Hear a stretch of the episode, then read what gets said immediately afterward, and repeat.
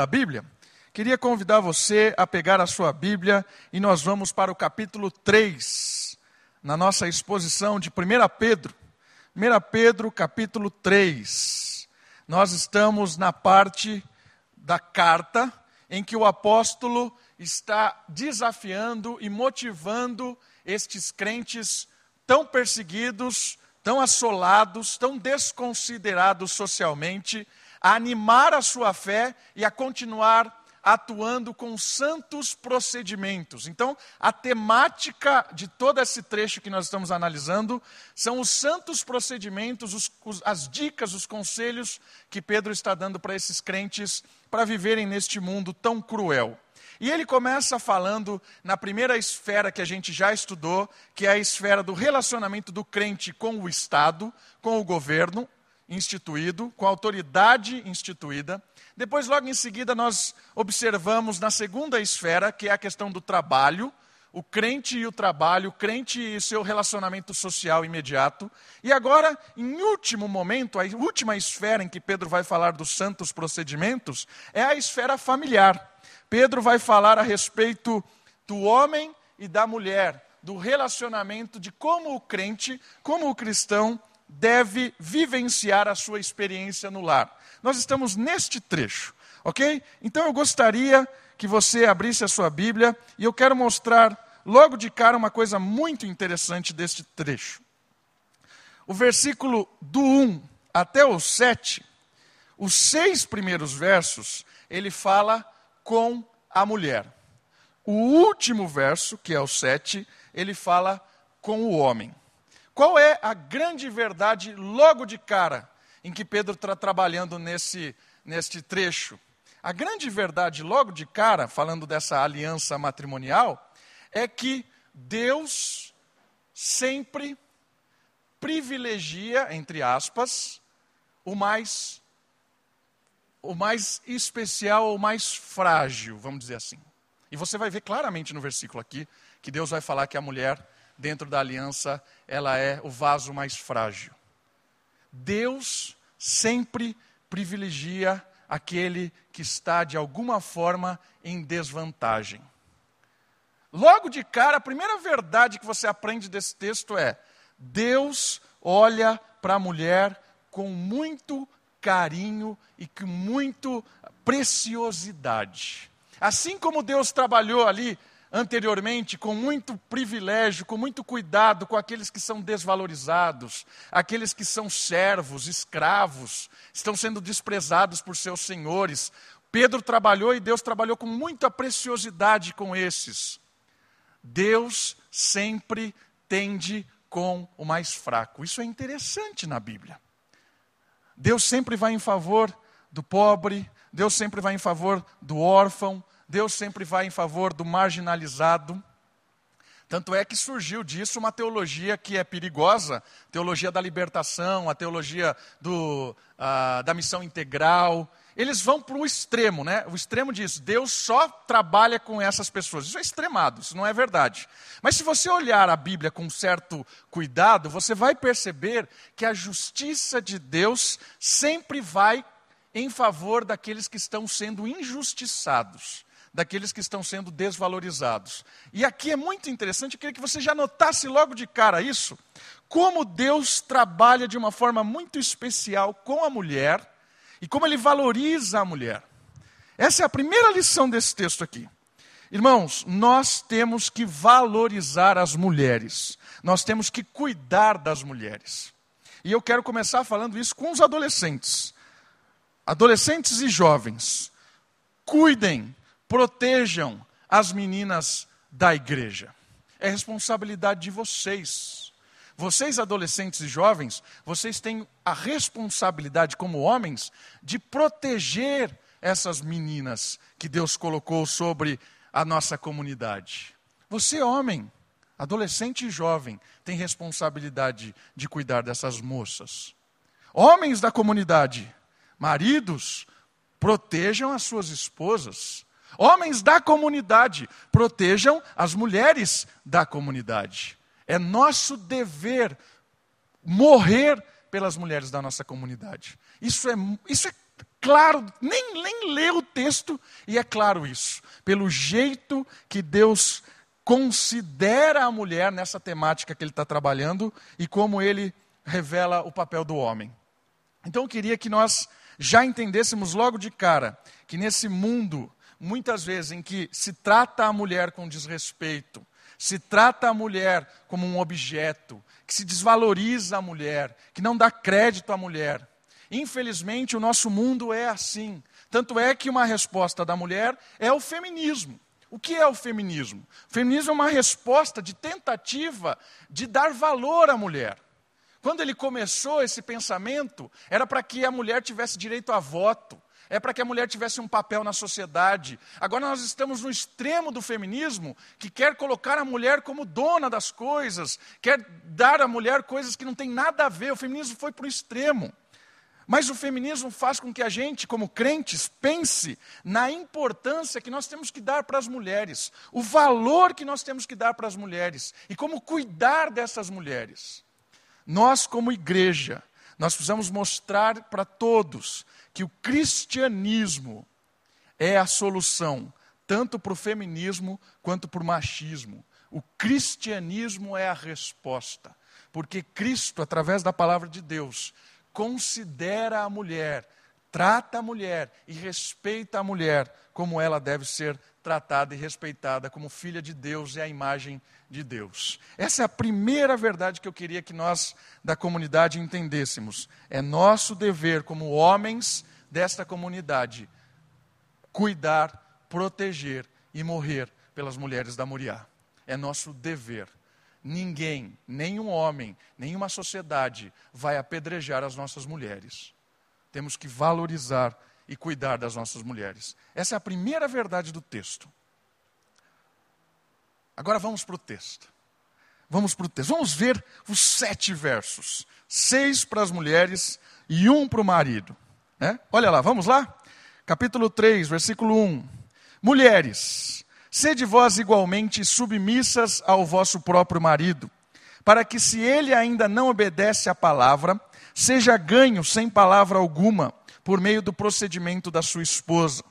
A observar o vosso honesto comportamento cheio de temor, não seja o adorno da esposa o que é exterior, como frisado de cabelo, adereço de ouro, aparato de vestuário. Seja, porém, o homem interior do coração unido ao incorruptível, trajo de um espírito manso e tranquilo que é de grande valor diante de Deus, pois foi assim também que a si mesmos se ateviaram outrora as santas mulheres que esperavam em Deus, estando submissas ao seu próprio marido, como fazia Sara, que obedeceu a Abraão, chamando-lhe Senhor, da qual vós vos tornastes filhas, praticando o bem e não temendo perturbação alguma. Maridos, vós igualmente vivei a vida comum do lar, com discernimento e tendo consideração para com a vossa mulher como a parte mais frágil. Tratai-a com dignidade, porque sois juntamente herdeiros da mesma graça de vida, para que não se interrompam vossas, as vossas orações. Queridos, é interessante pensar a respeito, primeiramente, da mulher. Começa falando a respeito da mulher. E a, o texto vai trabalhar com o conceito de mulheres de verdade. Mulheres que restauram a sua feminilidade, mulheres que são transformadas pelo Senhor, mulheres que têm o seu santo procedimento como testemunho, como luz para esse mundo. Então Pedro vai motivar essas mulheres e está tratando elas com muito carinho, com muito respeito, com muita, com muita ênfase naquilo que elas são como mulher, e Pedro vai dar algumas características muito importantes nesse texto a respeito de um resgate daquilo que é a verdadeira mulher. E a primeira palavra que surge logo de cara, de uma característica da verdadeira mulher, é a questão da submissão. A mulher submissa ao seu próprio marido. Isso tem a ver com um resgate da feminilidade. Como assim? Tem a ver no aspecto de que a, a mulher ela é submissa no sentido de que ela completa, ela é uma auxiliadora idônea ao marido. Submissão não tem a ver com valor, não tem a ver com valor. O homem não é mais importante que a mulher. A mulher não é menos importante, ou ao contrário. Submissão não tem a ver com valor. Submissão tem a ver com função, e submissão tem a ver com a própria constituição da mulher. A submissão pode ser muito bem vista no relacionamento da trindade dentro da nossa história. Porque o Senhor Jesus diz: o Pai é maior do que eu. Mas a Trindade, o Pai, o Filho e o Espírito não são iguais em honra, em majestade, em eternidade. Não é um único Deus totalmente glorioso em essência. É, essa é a teologia da Trindade. Mas dentro da nossa história, o pai ocupa uma função de responsabilidade diferente da do filho. Por isso, o filho se submete à autoridade do pai para cumprir alguns objetivos. Esse exemplo da Trindade não diminui Jesus, não o coloca em, em, é, em desigualdade com o Pai, não é isso, mas apresenta uma questão de estrutura. É para isso que o texto nos, nos, nos remete. A questão da submissão feminina faz parte da estrutura que Deus criou. É assim que funciona. É, você percebeu no texto? A mulher é a parte mais frágil, a mulher é a parte que se, com, que se completa. Uma coisa importante da Bíblia: homens e mulheres não são iguais, eles são complementares. A submissão, ela é um resgate da dignidade da mulher, dela ser mulher como, como, como, como Deus criou. Eu queria que você visse um texto muito interessante que fala a respeito desse resgate da feminilidade. Quer ver? Abre comigo, por favor, em 1 Timóteo, capítulo 2, versículo 15. 1 Timóteo, capítulo 2, versículo 15. Submissão está ligado com uma missão debaixo da autoridade do marido. Submissão está ligado com uma mulher que está protegida pastoreada, cuidada pelo marido. Olha o que diz o versículo 15 de 1 Timóteo capítulo 2, falando da mulher. Todavia, será, e a palavra aqui preservada é sozo. Sozo é salva. Todavia, será salva a mulher através da sua missão de mãe. Opa! O que isso quer dizer? Quer dizer que o resgate da feminilidade está no resgate da sua criação como mãe, como mulher. Salvar uma mulher daquilo que está levando ela para o erro, não é colocar ela no lugar do homem, colocar, disputar ela com o homem o seu papel. Não, é resgatar, salvar a sua missão de mãe. E o que é a missão de mãe? Mãe é aquela que cuida.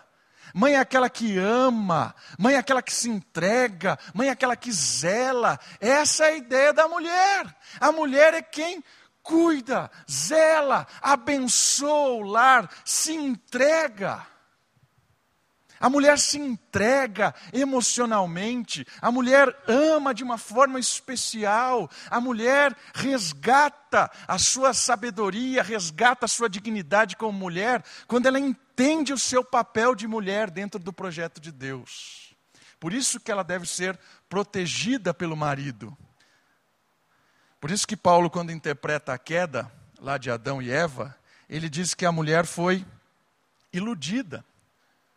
Porque a mulher, ela é sensível a algumas coisas. O homem tem o seu papel de proteção, de cuidado. Era dever de Adão proteger a sua mulher e a mulher se submeter à sua proteção. Mas a mulher foi enganada e o homem foi omisso naquela ocasião. Por isso que a mulher foi enganada pela serpente e comeu do fruto que não devia, e o homem, não assumindo o seu papel de cuidador da mulher, deixou com que ela fosse enganada e trouxe morte para toda a história. Por isso é importante esse resgate da submissão. A submissão é o entendimento de que o marido cuida, de que o marido protege, de que o marido é o responsável em pastorear, de que o marido tem autoridade, porque Deus vai cobrar dele. Na prática, estou ali conversando com a Kate em algumas coisas que a gente tem que fazer, por exemplo. Ó, oh, Kate, eu acho que a gente deve ir por aqui, por ali, por ali. Aí Kate fala assim: oh, acho que não, acho que a gente deve ir por aqui, por ali, por aqui. Aí eu olho. O que na prática significa? A decisão de responsabilidade é minha. Se eu seguir o conselho que a Kate deu e der tudo errado, eu não posso chegar para ela e falar assim: Kate, culpa sua. Não, responsabilidade é minha.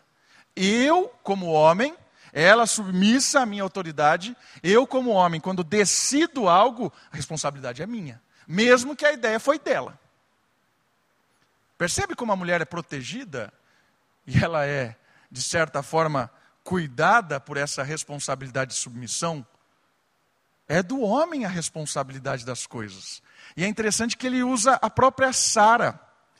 Sara é usada por Pedro aqui como um exemplo a ser seguido. Quer ver? Deixa eu voltar no texto lá de Pedro, capítulo 3. Ele fala algo muito legal de Sara. Ele fala assim: como fazia Sara, que obedeceu a Abraão, chamando-lhe Senhor, da qual vós vos tornastes filhas. O que isso quer dizer? Quer dizer que Sara está debaixo do cuidado de Abraão. E toda vez que Abraão faz besteira, Deus nunca cobrou de Sara. E Abraão faz muita besteira, muita. Você lê a história de Abraão, ele chega lá, começa a contar umas mentiras, entrega a mulher para. O cara é louco às vezes, né? Porque homem é complicado às vezes, né? ser humano é complicado. Então a ideia é o seguinte: é o cuidado em que a mulher confia no seu marido, o cuidado que a mulher resgata a sua confiança e, e, e, está debaixo da autoridade que Deus deu, porque Deus vai cobrar dele a responsabilidade. O resgate de ser mulher está em entender que Deus colocou a mulher como uma auxiliadora idônea, uma companheira, mas um, um grande valor quando ela entende a sua responsabilidade, ela é salva pela sua funcionalidade de mãe. Ela é quem mostra muito do caráter de Deus com o seu cuidado, com o seu zelo, com o seu pastoreio também dos filhos. E uma coisa muito interessante de perceber, quando a Bíblia diz que a mulher é auxiliadora do marido, a própria palavra auxiliadora no hebraico é usada para o espírito e para o próprio Deus. Deus é um auxiliador, às vezes, do povo de Israel. Então, auxiliador não tem um caráter redutivo, não, porque o próprio Deus se utiliza dessa palavra quando ele fala que ele é um auxiliador idôneo idôneo no sentido de. Idôneo não, desculpa, auxiliador no sentido de cuidado, de pastoreio, a mulher que é idônea. Né? A ideia então de submissão não é de estar debaixo no sentido de dignidade, nem de, de, de questão de, de mais importante ou menos importante. A submissão é uma questão de estar debaixo da autoridade, confiando que Deus colocou ali um, uma, uma estrutura estabelecida onde o homem é o responsável da casa. E com certeza, né, com certeza, quando essa estrutura não está indo bem, tem problema na casa. Quando o homem abandona as rédeas, deixa por conta problema. Certo?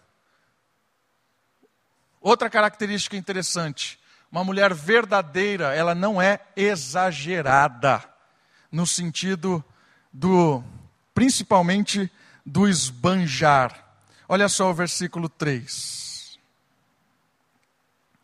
Não seja o adorno da esposa que é exterior, como frisado de cabelos, adereços de ouro, aparato de vestiário, seja, porém, o interior, o homem interior. A primeira questão que ele, eh, ele trabalha, essa questão do exagero nesse texto, ele está chamando a atenção nessa questão do, do, do, do mostrar e de querer, de querer é, ser exagerado mesmo com as coisas. A mulher de verdade não é aquela mulher que, que esbanja a sua riqueza, que esbanja aquilo que ela tem, que faz questão de mostrar as coisas que tem.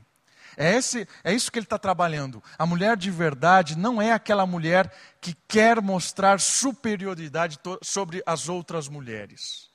Não é aquela mulher que quer mostrar que é a rainha do pedaço, que ela tem, que ela conseguiu, que ela conquistou, olha as joias que eu, que eu uso, olha o meu estilo de. Né? Isso aqui, a primeira advertência, a mulher de verdade, ela entende que ela não é exagerada, que ela não, não, não, não quer usar da, daquilo que Deus tem dado como uma maneira de afronta aos outros. Eu acredito que o texto de Tiago nos ajuda a pensar nisso. Quer ver? Segura o seu dedinho aí, vamos para Tiago capítulo 2. Tiago capítulo 2, versículo de 1 a 6. Olha que ele fala desse exagero, muitas vezes, do uso da, do, do dinheiro, daquilo que nós temos. Tiago capítulo 2, versículo de 1 a 6. Diz assim a palavra de Deus: Meus irmãos, não tenhais a fé em nosso Senhor Jesus Cristo, Senhor da glória, em acepção de pessoas. Se, portanto, entrar na vossa sinagoga algum homem com anéis de ouro nos dedos, em trajes de luxo, e entrar também algum pobre e andrajoso, e tratardes com deferência o que tem os, os trajos de luxo, e lhe disserdes: Tu assentastes aqui em lugar de honra, e disserdes ao pobre, tu fica ali em pé, ou assenta aqui abaixo do estrado dos meus pés, não fizestes distinção entre vós mesmos, e não vos tornastes juízes tomados de perversos pensamentos? Que é essa crítica de Tiago? Essa crítica de Tiago é o valor, muitas vezes, que nós damos, e que a própria sociedade dá, para o consumo, ou para o ouro, para a joia e para sei lá o quê.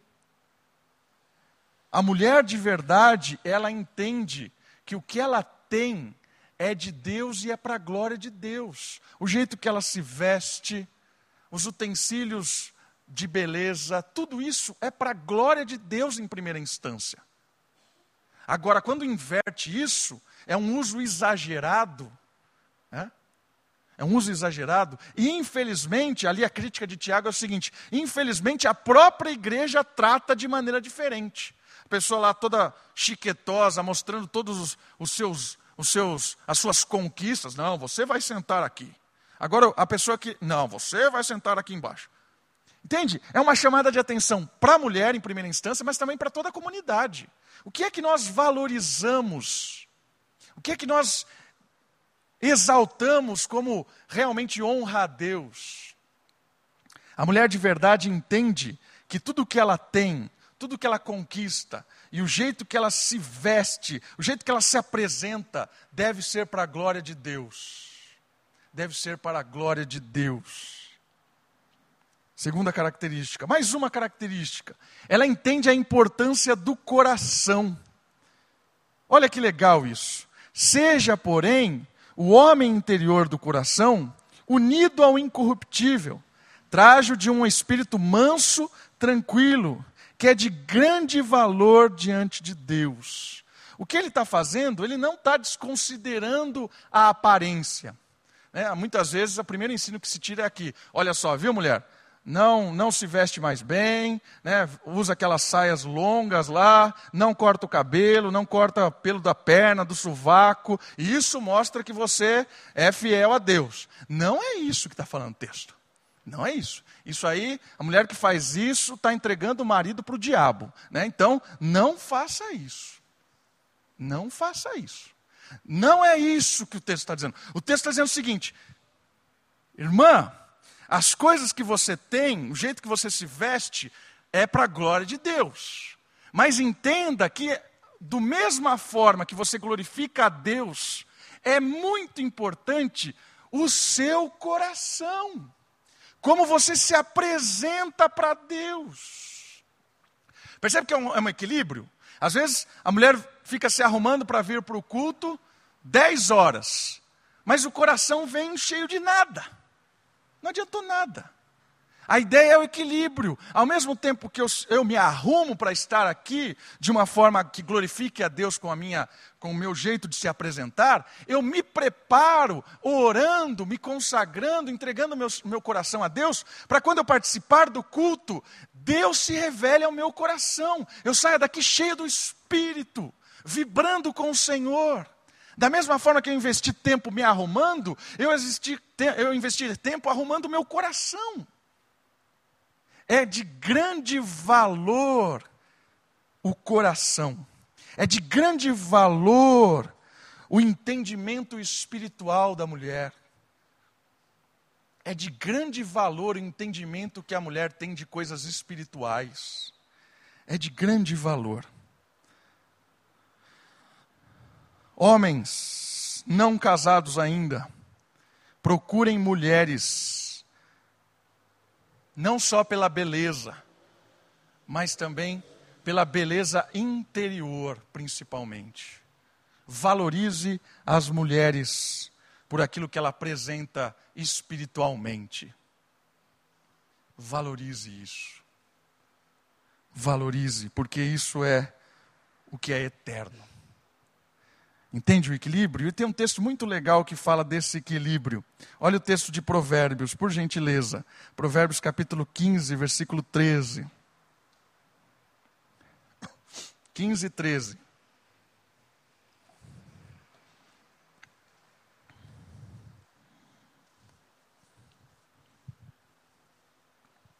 Provérbios capítulo 15, versículo 13. Olha só o que diz o texto bíblico.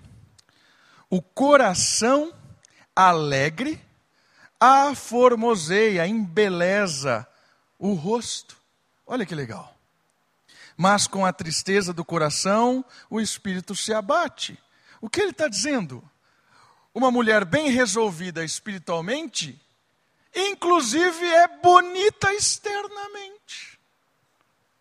Uma mulher que entendeu quem ela é, que é a imagem e semelhança de Deus, que entendeu o que o Senhor Jesus fez por ela, perdoada, renovada. Essa mulher entendeu a sua funcionalidade dentro do corpo de Deus, que é a igreja. Ela entendeu quem ela é. Essa mulher, ela é bela porque o espírito é belo e o rosto se torna belo. Mulheres ficam lindas, radiantes, porque começou o espírito no coração isso transborda. A beleza começa no coração. Começa no coração. Às vezes, mulheres querem começar a beleza por fora. Não dá.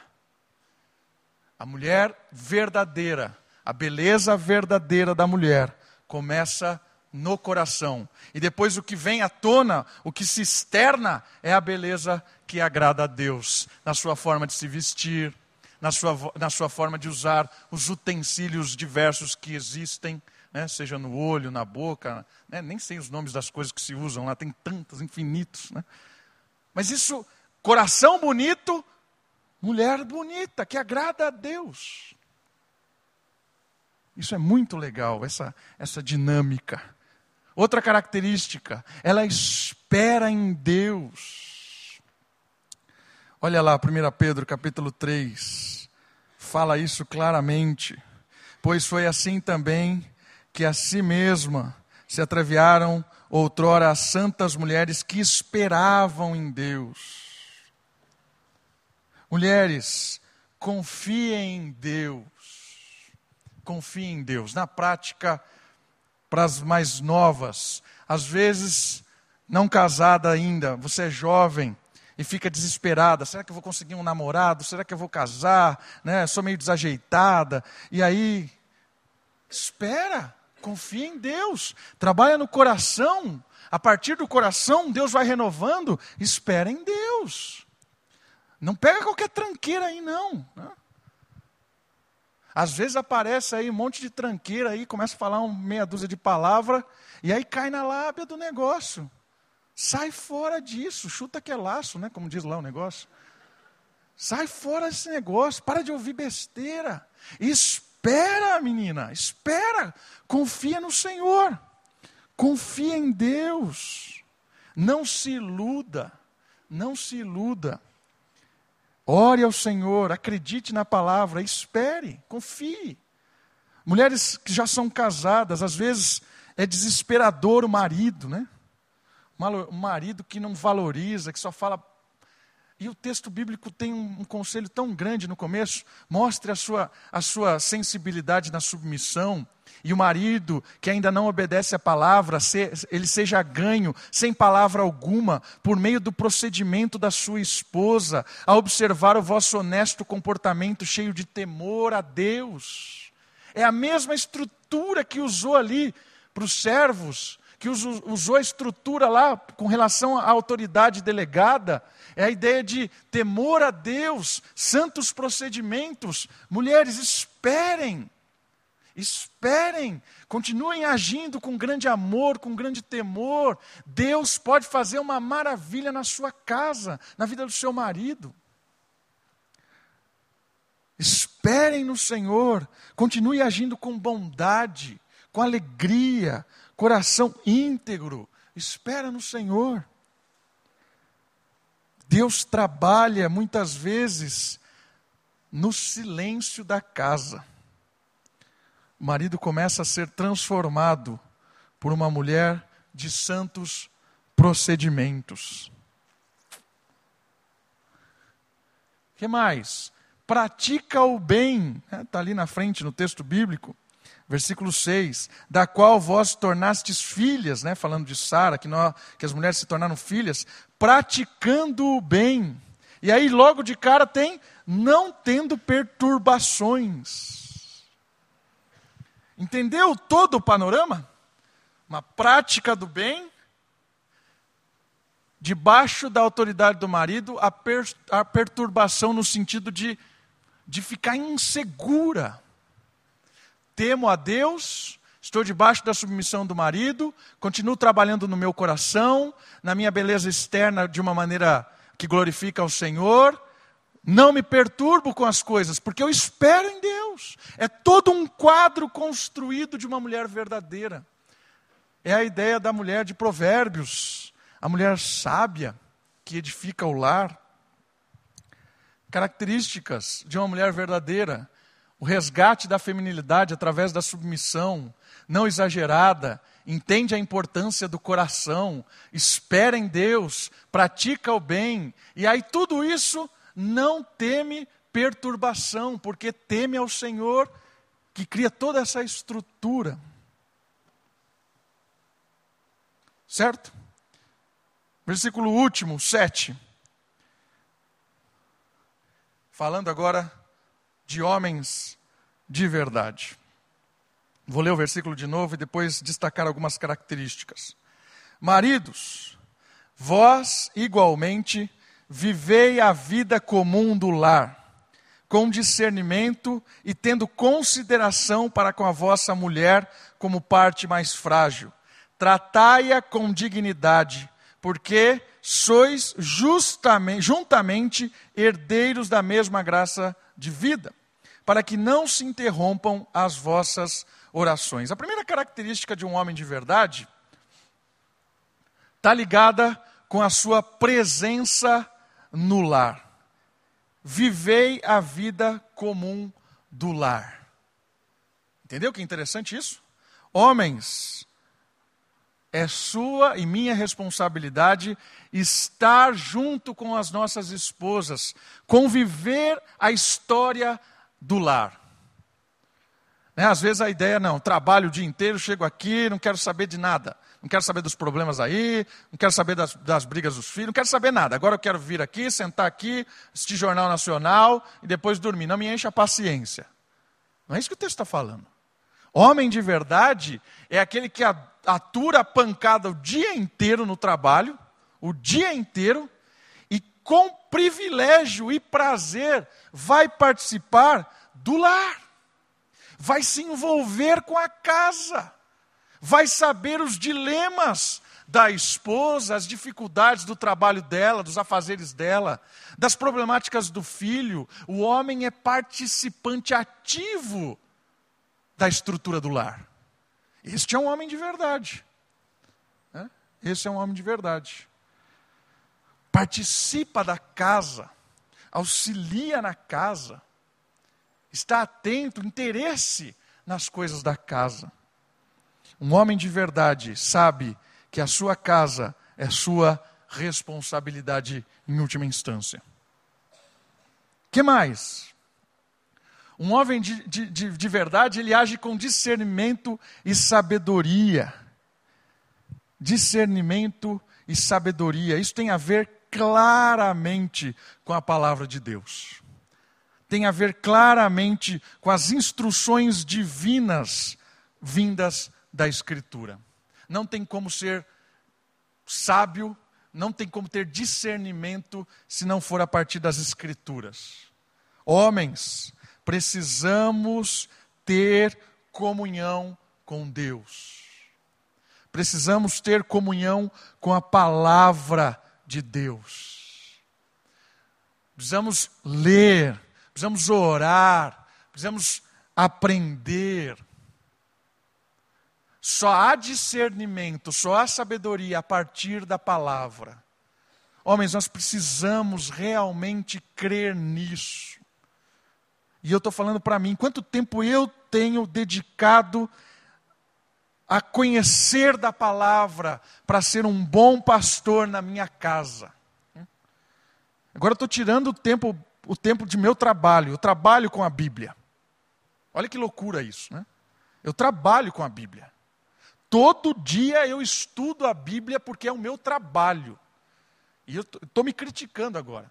A pergunta é: quanto tempo eu estou estudando a Bíblia, não pelo meu trabalho de conhecer e ensinar, mas eu estou estudando a Bíblia e vibrando com ela, porque isso vai auxiliar no meu pastoreio em casa. Quantas vezes eu estou estudando a Bíblia, eu leio o texto bíblico e vibro com ele, não só como um trabalho. Percebe o dilema do pastor? Isso é um dilema. Às vezes eu estou lendo o dia inteiro a Bíblia, pegando nuance, vendo palavra por palavra o dia inteiro. E chego em casa, foi mero trabalho. Quantas vezes eu olho para a Bíblia e eu vibro com ela, devoro isso, alimenta a minha fome. Chego em casa pronto para pastorear a minha casa. Quanto tempo você, meu irmão, tem investido prazerosamente conhecendo a Bíblia? Quanto tempo?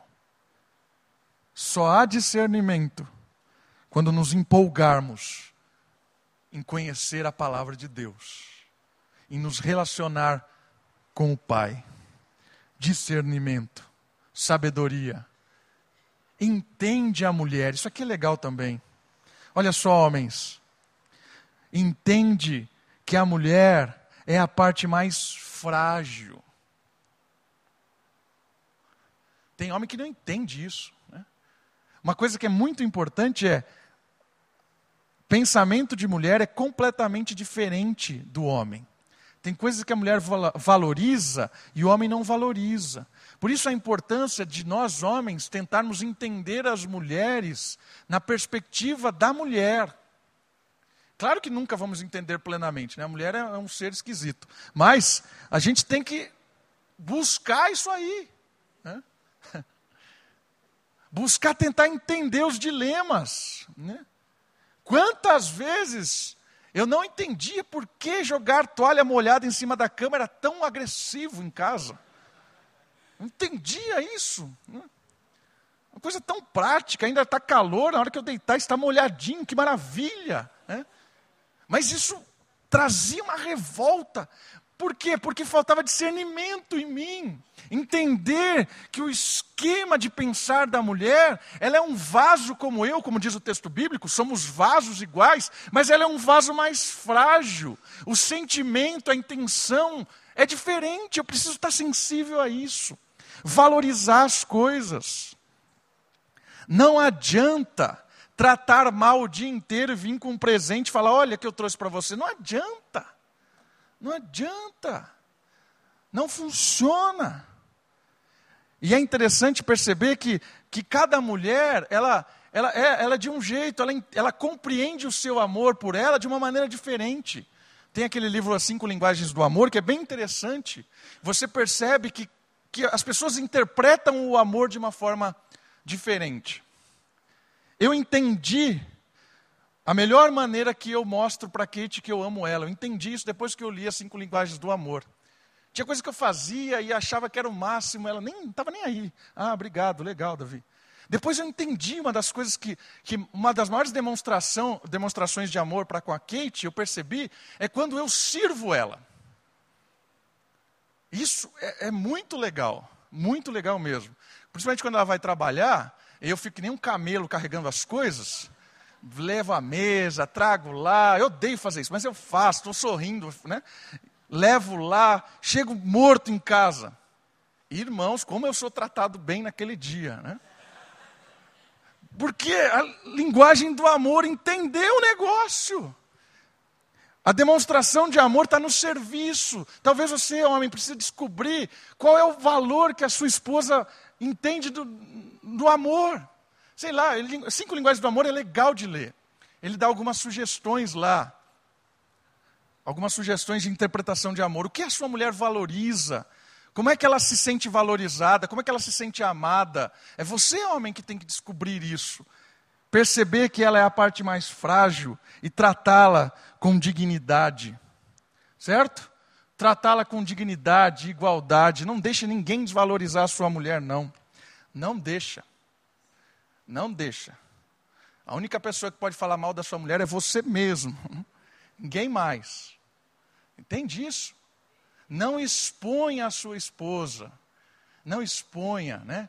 Não chegue na roda de amigos e fique, ó, oh, a minha mulher. Não faça isso. Né? É. Falar mal da sua mulher para você mesmo, né? Não exponha ela. Chega na roda de amigos ou num grupo, ah, minha mulher faz isso, isso. Não, não faça isso. Não a compare com outras pessoas. Não faça isso, homens. Trate a sua esposa com dignidade, com respeito, com igualdade. Valorize a sua esposa. Trate ela bem na frente das pessoas. Mostre-o como ela é importante para você. Mostre isso publicamente. Elogie a sua esposa publicamente. Mas faça isso com coração. Né? Veja, veja qualidades. Às vezes a gente está tão mal em casa que a gente só vê defeito. Irmãos, Vamos nos atentar para isso, tratar com dignidade, igualdade. Último, responsável pelo pastoreio. E termina de uma forma muito especial. Para que não se interrompam as vossas orações. Tem duas possibilidades interpretativas bem coerentes e eu acho que até iguais. Não tem como definir qual é a mais correta. Aí você entenda como você quiser. Uma, uma questão interpretativa é assim: quando você não faz nada disso bem, você jamais vai conseguir orar com a sua esposa. As suas orações estão interrompidas. Entende isso? Você não respeitou nada desses negócios, você não vai ter um relacionamento espiritual com a sua esposa. As suas orações junto dela estão interrompidas. Essa é uma possibilidade interpretativa desse texto e coerente. É verdade. Não tem como pastorear a esposa, querer conduzi-la espiritualmente, orar com ela, apresentá-la diante de Deus, se desrespeito tudo isso. Essa é uma possibilidade. A outra possibilidade, que é igual modo possível interpretar, é que quando um homem não, não age como um homem de verdade, Deus não ouve as suas orações. Essa é mais séria, né? Mas é possível assim também. As suas orações Deus não ouve. Não no sentido que Deus tampa o ouvido, mas Deus despreza a sua oração. Porque você perdeu, ou eu perdi, a minha responsabilidade como pastor do lar. Essa é uma outra possibilidade interpretativa desse texto. O pastor da casa não está pastoreando, Deus não ouve as orações. É forte isso. E é possível isso do texto também. Entenderam as duas possibilidades? Uma é, quando o homem não é um bom, um bom um homem de verdade, não ora com a sua esposa. As suas orações o seu pastoreio é interrompido. A outra possibilidade é, quando o homem não é um homem de verdade, o próprio Deus despreza a oração dele. Finalizando, queridos, Pedro termina essa esfera falando da família. Homens e mulheres de verdade. Características de homens e mulheres de verdade. Homens e mulheres com seus santos procedimentos, ajustando o lar testemunhando para fora do lar, ajustando a casa, anunciando o Senhor para fora da casa. Que o Senhor nos ajude em cada um desses passos, dessas dicas, desses conselhos. Também agora a hora do final do culto é a hora de, de reconciliação. Ore ao Senhor agora, tanta coisa que o texto nos, nos proporcionou, nos desafiou a pensar. Peça ao Senhor que trabalhe no coração de cada um de nós, na nossa família, na nossa vida. Vamos orar?